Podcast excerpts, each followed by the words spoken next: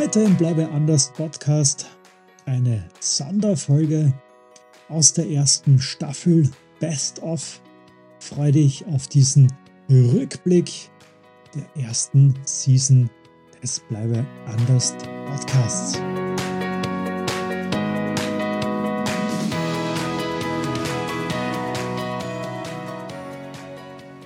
Roger Federer, Roger Dead, braucht jeder einen Coach.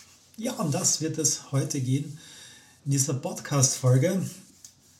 Und warum Roger Federer, fragst du dich vielleicht. Und dazu habe ich natürlich eine Geschichte parat. Ich möchte jetzt nicht behaupten, dass ich in irgendeiner Form das Kunstwerk Tennis beherrsche. Also bin schon froh, wenn der Ball einigermaßen über das Netz drüber kommt und die Returns, ja, manche Sachen kannst du dir auch arbeiten. Nur das große Tennisgenie bin ich sicher nicht. Auch habe ich in, ja, in meiner Vergangenheit jetzt nicht allzu viel Tennismatches als solche gesehen. Das letzte hm, auch schon wieder ein paar Jahre her in Kitzbühel beim Dominic Thiem zum Beispiel. Roger Federer selbst hatte ich leider nie die Möglichkeit live zu erleben, doch was hat das Ganze mit dem heutigen Thema zu tun? Mit der Grundfrage, braucht jeder einen Coach? Und beim Roger Federer habe ich eben auch ein paar Biografien gelesen, neben viele, viele Matches verfolgt, zumindest via Fernsehen, auch Interviews, die er gegeben hat zu seinen Wegbegleitern und und und.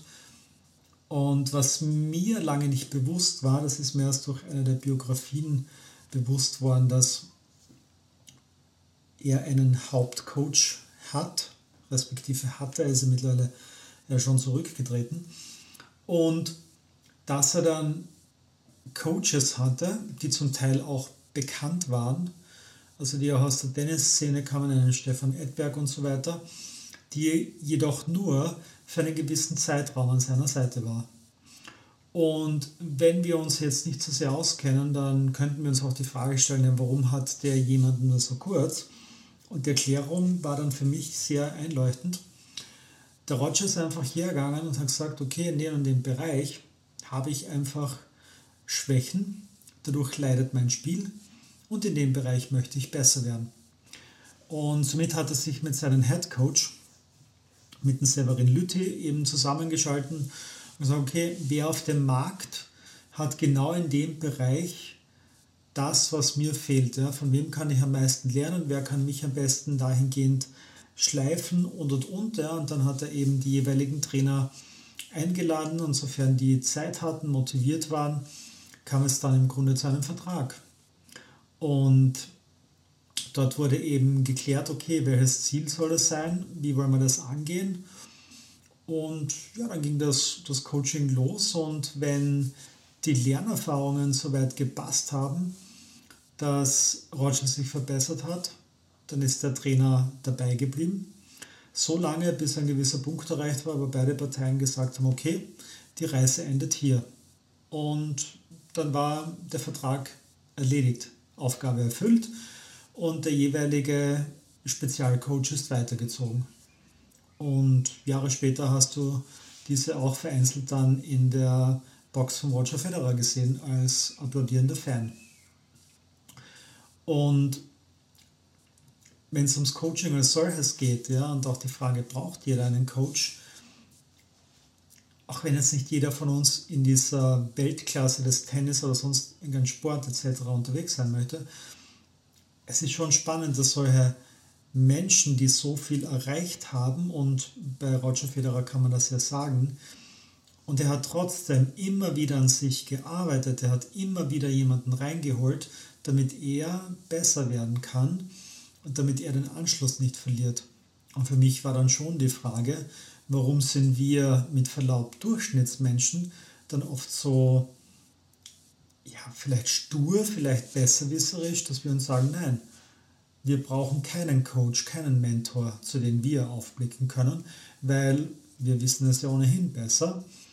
Und ja, das war so für mich so ein Paradebeispiel, dass es da draußen auch ja, Alternativen gibt zu den Ansatz und durchaus auch eine Berechtigung. Und ja, braucht jeder einen Coach? Was macht ein Coach eigentlich?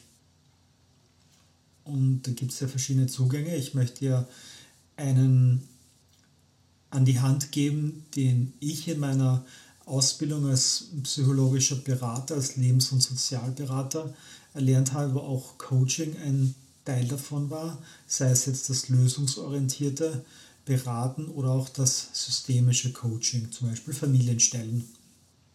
Und grundsätzlich beim Coach oder was macht ein Coach? Nun, es gibt einmal hoffentlich einen Fall, um den sich ein Coach mit einem Klient kümmern darf.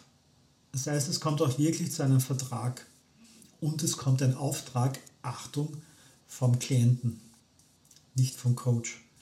Ist auch gefährlich, da bin ich selbst schon reingetreten vor Jahren, so im Privatbereich. Ja, wenn du meinst, du hast gewisse Ideen und dann gibst du das auch den Menschen in einem Umfeld weiter und dann verhärten sich vielleicht die Fronten. Nachhinein betrachtet ganz klar, warum. Naja, er oder sie hat mir keinen Auftrag gegeben, jetzt irgendwie als Coach aktiv zu sein, zumal es im privaten Kontext ohnehin nicht clever ist, dahingehend reinzugehen. Ja, ja was macht oder was kommt als nächstes beim Coach? Es geht um dieses Offenlegen. Ja? Was ist jetzt überhaupt das Thema? Gibt es eine Veränderungsbereitschaft beim Klienten? Der Klient muss es immer mehr wollen als der Coach. Coach ist nur Wegbegleiter. Der Klient muss für sich die Veränderung wollen. Ansonsten fährt das Ding nie los. Und dann eben auch die Frage, okay, was ist das Ziel? Wo möchte der Klient hin? Dann im nächsten Schritt nähern wir uns an. Wir schauen auch, okay, was ist das für ein Typ an Klient, der gegenüber sitzt? Im Regelfall, in dem Fall dann in einem, spreche ich jetzt von einem Face-to-Face, -face, also 1 zu 1 Setting. Und ja, dann kommen diverse Coaching-Tools rein. Dann geht das eigentliche Coaching erst los. Geht dann über mehrere Einheiten, je nachdem, wie schwerwiegend das Thema ist, wird dann mit verschiedenen Techniken gearbeitet. Nicht nur jetzt zirkuläre Fragen, Skalierungen oder Ressourcefragen, sondern es kann auch sein, dass du dann in systemische reingehst, zum Beispiel mit dem Systembrett oder dass du auch ja, körperlich arbeitest, wenn es darum geht, Traumata aufzulösen. Ein Klassiker, du hast Angst vor Hunden. Und gibt es mehrere Methoden, wie wir so ein Traumata zum Beispiel auflösen könnten. Und ja, am Ende geht es dann auch darum, bei einer Coaching-Sitzung immer wieder diese Komplimente auch zu machen, die Lernerfahrung auch darzustellen und auch eine Aufgabe mitgeben, damit der Klient, die Klientin sich dahingehend auch weiterentwickeln kann und das als Basis nimmt für die nächste Sitzung, sofern eine vereinbart ist. Was könnte für dich ein Grund sein, dass du sagst, ich brauche einen Coach? Und für mich ist mit so einem Grund unsere blinde Flecken.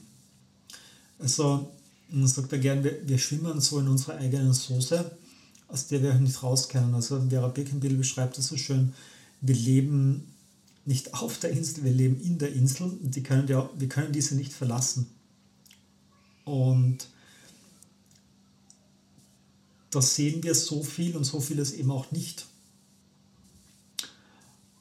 Und die blinden Flecken, es kommt auch daher, im Grunde unser Hirn ist ja danach konfiguriert, dass wir überleben wollen. Das ist ja mal an sich ja eine gute Sache. Und damit einhergeht, kennst du das vielleicht schon von anderen Videos oder Podcasts von mir, wir wollen Recht behalten. Und dieses Ego, was Recht behalten möchte, das ist dahingehend eben extrem herausfordernd. Und ein Coach, er oder sie, geht genau dorthin zu diesen blinden Flecken. Jetzt gibt es ja verschiedene Zugänge zum Coaching gebe einmal so zwei Ideen mit, die hm, ich für mich so hm, erforscht habe in den letzten Jahren. Das eine ist einmal so ein Face-to-Face-Coaching, wo du eben sagst, okay, Klient hat konkreten Anlassfall und ja, zum Beispiel du hast ein, du hast ein Dienstleistungsunternehmen und hast einen ja, fertigen Lehrling und sie darf auch Telefondienst machen. Und sie hat aber ein relativ bescheidenes Selbstvertrauen und das hörst du auch an der Stimme, das hörst du auch an den Telefonaten. Und die braucht zum Beispiel dann einen Coach, der dahingehend auch dieses Selbstvertrauen aufbaut, das stärkt und dann in weiterer Folge auch Ideen mitgibt, wie sie sich besser gewählter ausdrucken kann. Ja, dann kommt auch ein bisschen so die Mischung rein mit deinem Sales Coaching.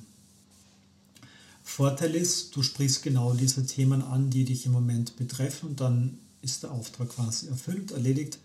Nachteil ist, dass wenn du nur zu solchen Fällen eben quasi hingehst und die anderen Themen irgendwie nicht ansprichst, du da vielleicht auch ein Stück weit hm, hängen bleibst in einer Entwicklung, weil du viel mehr Potenzial hast, das jedoch nicht laufend betrachtet wird.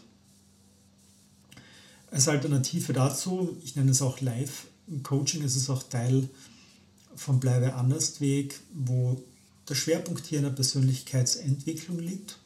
Das ist ja Teil der Masterclass. Und dort nimmst du dir gewisse Lebensthemen raus, die jetzt in einer Art und Weise zum Handeln sind, dass du keines, kein klassisches Face-to-Face -face brauchst, sondern dass es auch über Videomodule geht und über Heimarbeit und und und. Und dann kannst du dich persönlich dahingehend weiterentwickeln. Und du nimmst dir genau das, was du brauchst, wenn es passt. Und damit komme ich auch schon zum, zum letzten Teil von heute. Mit braucht jeder einen Coach. Und was so meine Motivation war auch für den Bleibe anders Weg, nämlich die Idee, dass du sagst, okay, verknüpfe Persönlichkeitsentwicklung in Form von Coaching, von online, von einem skalierten, automatisierten System, wo auch eine Business Class drinnen ist, und kombiniere das mit einem System, wo du die Möglichkeit hast, für dich ein Neben- oder sogar ein Haupteinkommen aufzubauen. Und das war in anderen Videos schon erzählt in der Richtung, die Idee ist da wirklich, dass wir sagen, ja, wir begleiten dich, ich begleite dich als Coach auf diesen Weg, damit du in deinem Geschäft erfolgreich wirst. Und ich werde erst entlohnt, wenn du wirklich erfolgreich bist. Und das ist ein anderer Zugang auch von der Energie her, die hier fließt. Ja, das heißt, ich gehe erstmal voraus, ich gebe, gebe, gebe und irgendwann kommt dann etwas zurück. Und das ist eben dahingehend ein komplett anderer Ansatz und ist in meiner Wahrnehmung auch ein super Ansatz, um für dich persönlich einen großen Schritt zu machen und nicht nur ein klassisches Coaching zu bekommen oder das nächste und übernächste Seminar zu besuchen und dann nicht in die Umsetzung kommen, weil dich hier niemand an der Hand nimmt.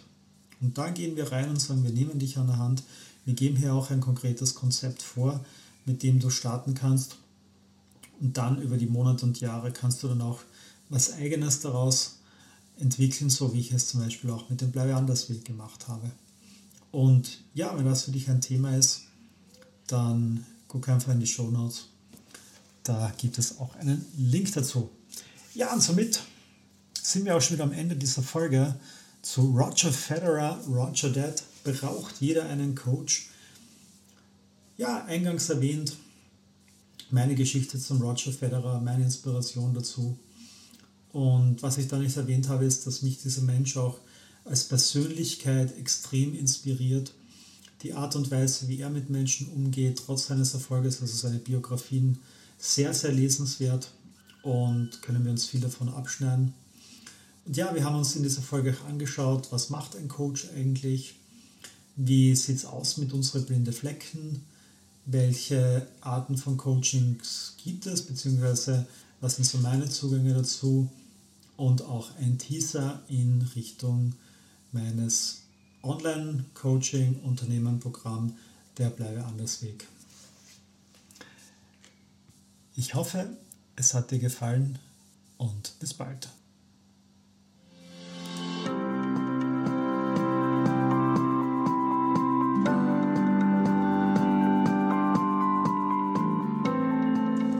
Ja, das war es auch schon wieder mit einer neuen Folge von Bleibe anders.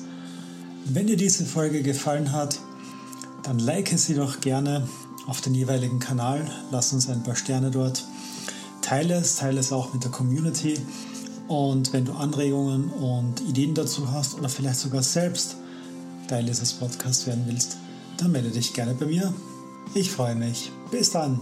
Mach's gut. Ciao, ciao.